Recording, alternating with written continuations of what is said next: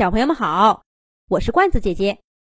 这一集的《动物西游》节目，罐子姐姐给小朋友们写了一个我家的毛绒玩具恐龙龙仔的故事。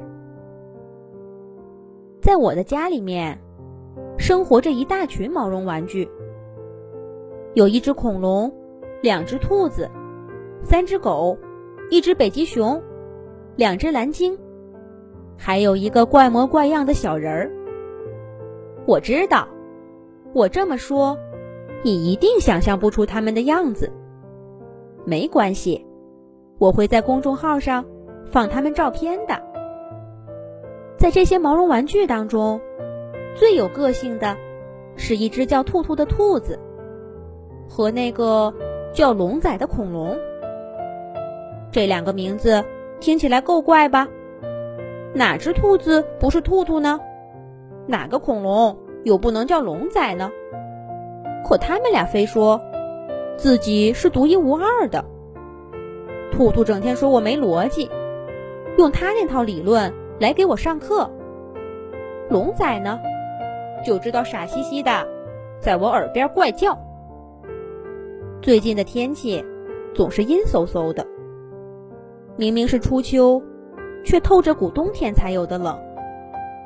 我一大早起来就情绪低落，临出门前，我看到龙仔歪在我枕头上，睡得正香，就突发奇想，要带他去上班。龙仔，今天我要带你去看世界。我抓起龙仔，塞进书包，又转眼看见兔兔，蒙着个枕巾，迷迷糊糊的抬了抬眼皮。我就把它也拎起来，可是我的包不够大，装不下两个毛绒玩具。我想来想去，只好放下兔兔，带着龙仔出门了。有人陪伴的上班路，我心情好多了。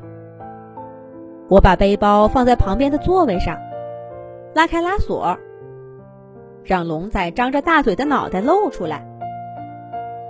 车开了。我指着街边的高楼，告诉他这是哪里。又给他看微微发黄的树叶，告诉他现在是秋天了。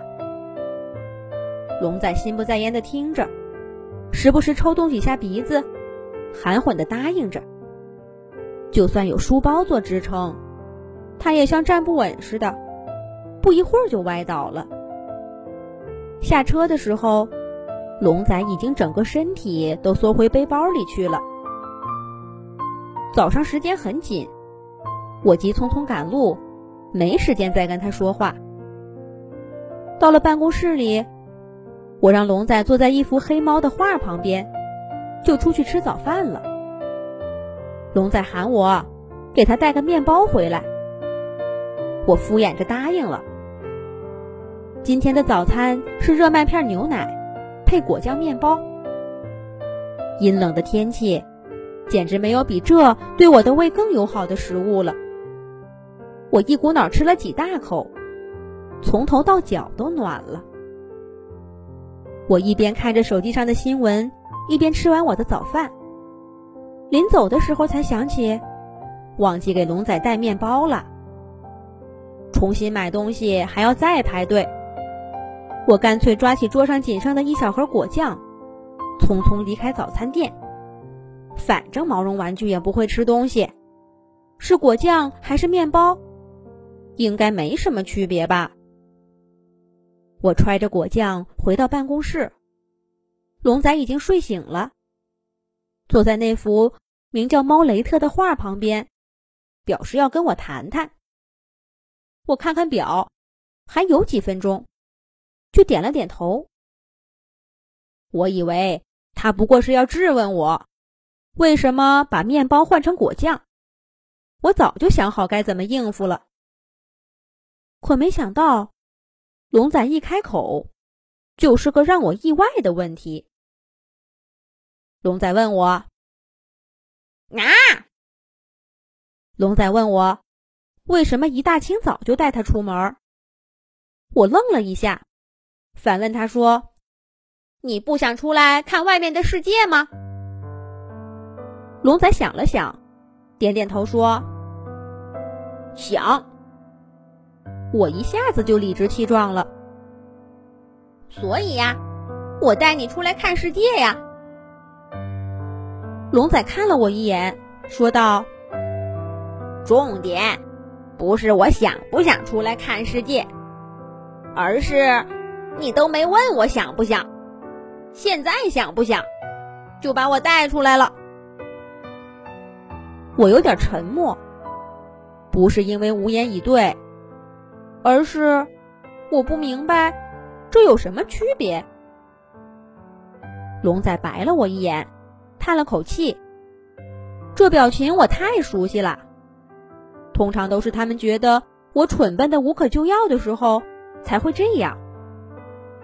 遇到这种情况，他们一般就不会再跟我纠缠了。我正庆幸。这么轻松就结束了谈话。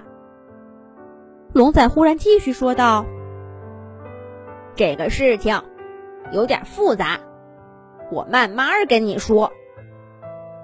首先，我昨晚一夜都没睡好。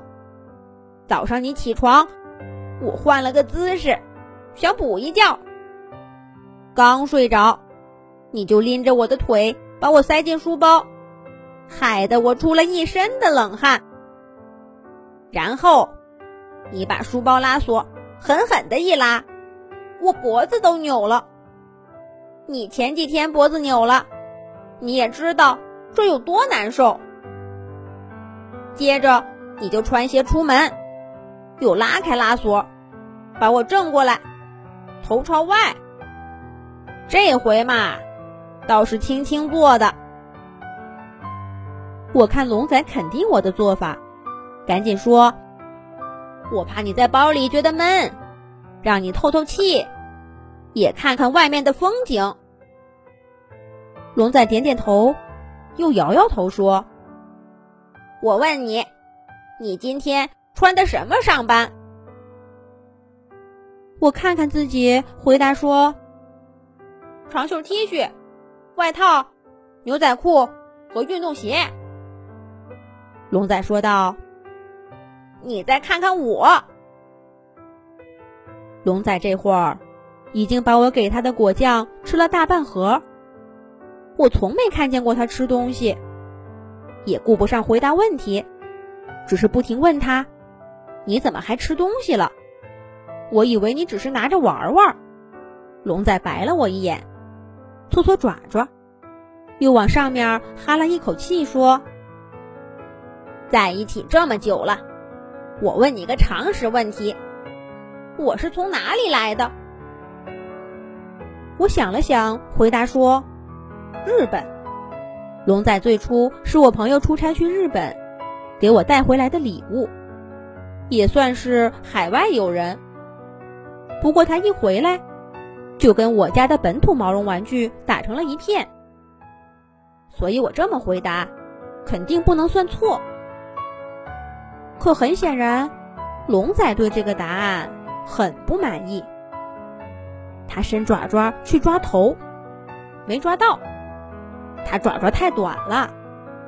又说道：“我换一种问法，霸王龙生活在什么时候？